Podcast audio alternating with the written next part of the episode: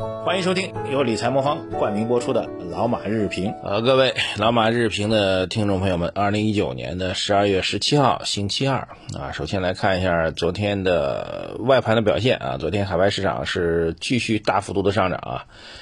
美国股市应该是又创出了历史新高啊。这个道指涨百分之零点三六，标普涨百分之零点七啊，纳斯达克涨百分之零点零点九啊。三大股指再创历史新高啊！从这个一八一九年就天天喊美国股市该见顶了，美国股市该调整了，A 股该涨了啊！这个但是那边跌创新高，我们这边啊，今天呢又会第 N 次的冲击三千点了，不知道能不能拿下来啊？但今天呢，节目一开始呢，要有个比较比较重要的事情，呼吁一下我们所有的听众，我们的微信公众号的朋友们，好好参与一下啊！这个。因为天天主要是我在讲，然后大家呢潜水状态在那听。虽然我们的流量还是不错的，但是我也特别想听听大家的看法哈。因为毕竟指数今天这一阵这几天啊，整个外部的环境变化明显是偏暖，呃，市场的走势，特别是成交量的放大，市场信心的提升啊，应该是金融大金融和这个科技板块是全面的提升，成交量也是在。比较明显的放大，那么当然我可以我自己的观点，但是我觉得对于股市到底当下一个具体时间节点涨还是涨，涨还是跌啊？如何涨如何跌，何时涨何时跌啊？说句实在话，我也说不准。所以我们今天呢，给大家请大家来一起来探讨一下啊，两个事情。第一个事情，微信公众号我们今天发布了一个投票。透过这两天基本面也好啊，这个外部环境也好，股票市场的表现也好，您觉得是不是中期行情来了，还是只是短期的交易性机会，还是什么行情都没有？各位参与投票，更重要的是，您在投票之后，请在我们的头条内容的留言区啊，微信公众号头条内容的留言区写下您的理由啊，我们今天编辑会及时的把大家的留下的理由及时推送出来。当然呢，每天最多推送一百条嘛，那么。我们将会给推荐这个评估理由点赞数量排名前三的朋友送上我们最新的一个年度大课的一个兑换码，一个大礼送给大家，希望能够多多的支持啊！这是第一个事第二事科技板块应该是从一八年、一九年开始啊，这个市场最火的一个板块啊，这个我们之前一直在给大家强调，整个板块投资回报率在一九年真的是很不错。前不久呢，我们曾经做过一次直播啊，这个给大家提到的未来可以长期布局的科技的龙头企业五只啊，但这个名单呢，我们一直没有在这个公号当中去公布。今天呢，我们把它拿出来公布。这个参与的方法、获取名单的方法啊，未来五只我们认为相对比较靠谱的科技大龙头啊，可以长期持有的科技大龙头的个股的名单啊，各位关注微信公众号“财经马红漫”，然后在。工号的对话框啊，很多朋友找不着地儿啊。工号的对话框那里输入“名单”两个字就可以获取，好吧？我们最近几个福利给送给大家，一个是 ETF 的指标代码，还有一个整个银行板块的估值表啊，这三个啊，这关键词各位首先关注我们的微信公众号，然后回复“名单”两个字就可以获取，好吧？两件大事，希望大家多多参与。有福利有互动啊，主要让我们也能够听听各位的这个关于市场的看法，让大家互相交流起来。谢谢大家。好，昨晚到今天啊，这个最重要的消息就是十一月份的宏观经济数据出来了啊。这个数据呢，我们两个内容带给大家。第一个数据出来之后啊，整个经济学界争议还是有的啊，必须要承认争议还是有的。这个数据呢，十一月份其实总体来讲超预期的是这个三大数据。第一个数据是。呃，这个金融数据啊，就包括社融总量，包括新增信贷这两个数据啊，包括 M 零和 M 一和 M 二的数，M 二的数据偏弱啊，M 一社融和新增贷款这三数据，金融数据是超预期的。第二类超预期的数据呢，就是这个我们讲昨天公布的工业增加值的数据和社会消费品零售总额的数据，这两个数据是超预期的。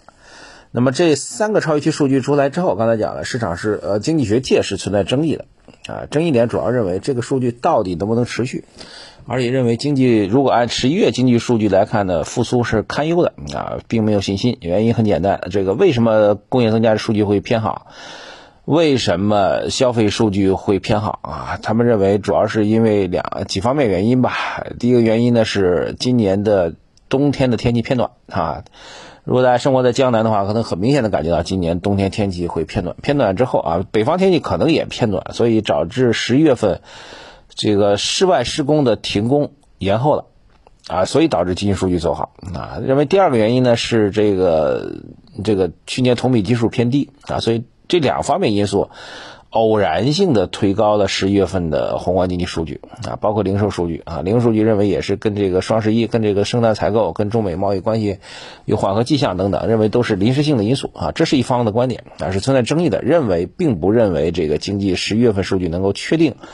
整个宏观经济开始出现走好，这是第一个要带给你的一个总体评价。第二个啊是我们的评价，我个人的看法很重要啊，我觉得还是回在一个比较长期角度来看啊。当下，这宏观经济最大的制约，宏观方面最大的这个压力，其实是两个内容。第一个就是中美那点事儿，中美那点事儿，虽然我们也承认未来贸易摩擦疙疙瘩瘩，第一阶段、第二阶段还有第 N 阶段啊，每个阶段都要讨论文本协议，然后最后协商翻译，然后签署，中间的变动肯定是有的。但是从之前不断的升温、僵化，互自互相拿石头砸对方。显然，从那种状况当中在走好，所以整个的宏观经济状况，从外围情况来讲，所以从之前的相对比较不确定、恶劣升温，现在明显的是在走向缓解，这是一个拐点啊。第二，宏观就回到刚才讲的，今年四个季度六点四、六点二、六点零，这个掉下去的速度太让人感到恐慌。我说句实在话，如果按我们就不讲别的，就像这速度掉啊，那么四季度应该是多少？五点八，五点八，那么明年一季度五点六，明年。二季度五点四，明年三季度五点二，明年四季度掉到五点零了。虽然我讲的这可能这个状况的可能性是不可能出现的，但是毕竟六点四、六点二、六点零出现了，所以你按照这速度继续往下滑了，滑了到二零二零年底，我们百分之五都没了，这是一件很可怕的事情。所以当务之急实际上是对宏观的走势形成一种预期上的一种扭转。这个扭转本身比绝对数值、比单月你看这工业增加值数据啊、社零数据、固定资产投资数据要重要的多得多得多。所以从这样来讲，现在宏观方面第二个重要被扭转的数据，六点四、六点二、六点零，这个等差数列的下降趋势要被扭转。所以我认为十一月份数据，不管是短期的，刚才各位这个有经济学家认为啊，天气偏暖啊，基数偏低等等，这些因素有吗？有，但是既重要也不重要，因为我们认为今年四季度到、明年一度整个经济增。增长速度不可能再像零点二的等差数列这种趋势再往下掉了，这是最重要的。换句话说啊，最终公布的四季度数据和明年一季度数据一定是减缓企稳，能不能反弹估计也不说，企稳减缓肯定是个必然状况。所以宏观方面最大的这种心理预期摘掉了啊，这是很重要一点。这是什么逻辑呢？宏观经济和投资市场是很相似的啊。如果我们认为现在整个宏观经济像一个大熊市，就是不停的六点四、六点二、六点零，我刚才讲的五点八、五点六、五点四这样掉下去，OK，那么宏观方面任何一次反弹都是卖出的机会，跟股票一样，大熊市任何一次反弹都是卖出的机会。如果是大牛市哈，或者大家认为每一次的下跌都是买入的机会，这是趋势，趋势，趋势。以及趋势改变给我们来投资行为和经济行为带来的重大的变化，宏观也是一样。如果趋势六点四、六点二、六点零这个趋势被改变了，宏观方面的数据会反馈到微观的信息当中来，会反馈到微观的企业的投资和公众的消费当中来，然后大家会认为趋势发生变化了，不再是这样一个等差数列式的下降状况，然后大家就会可能会至少可能会开始寻找新的投资机会，去扩大投资、扩大消费。然后宏观数据也会因此得到进一步的正向循环式的这样一种正反馈，我觉得这是很重要的一个点。所以十一月份单月数据的止跌企稳究竟是偶发性的因素还是持续性的因素？我觉得这重要，既重要也不重要。我们要知道大格局来讲，四季度到明年一季度整个宏观数据企稳是必然的。那么这是最重要的点，好吧？好，讲完了。这个再回到开头讲两件事啊。这个今天请各位。积极参与微信公众号的投票啊，然后留言啊，留言留言之后，希望您把您的这个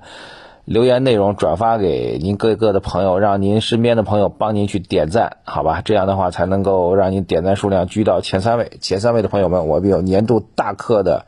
兑换码免费赠送给您，还有就是我们大福利啊，新的一个一轮的福利，微信公众号财经麻烦对话框输入名单两个字，获取五个科技龙头个股的。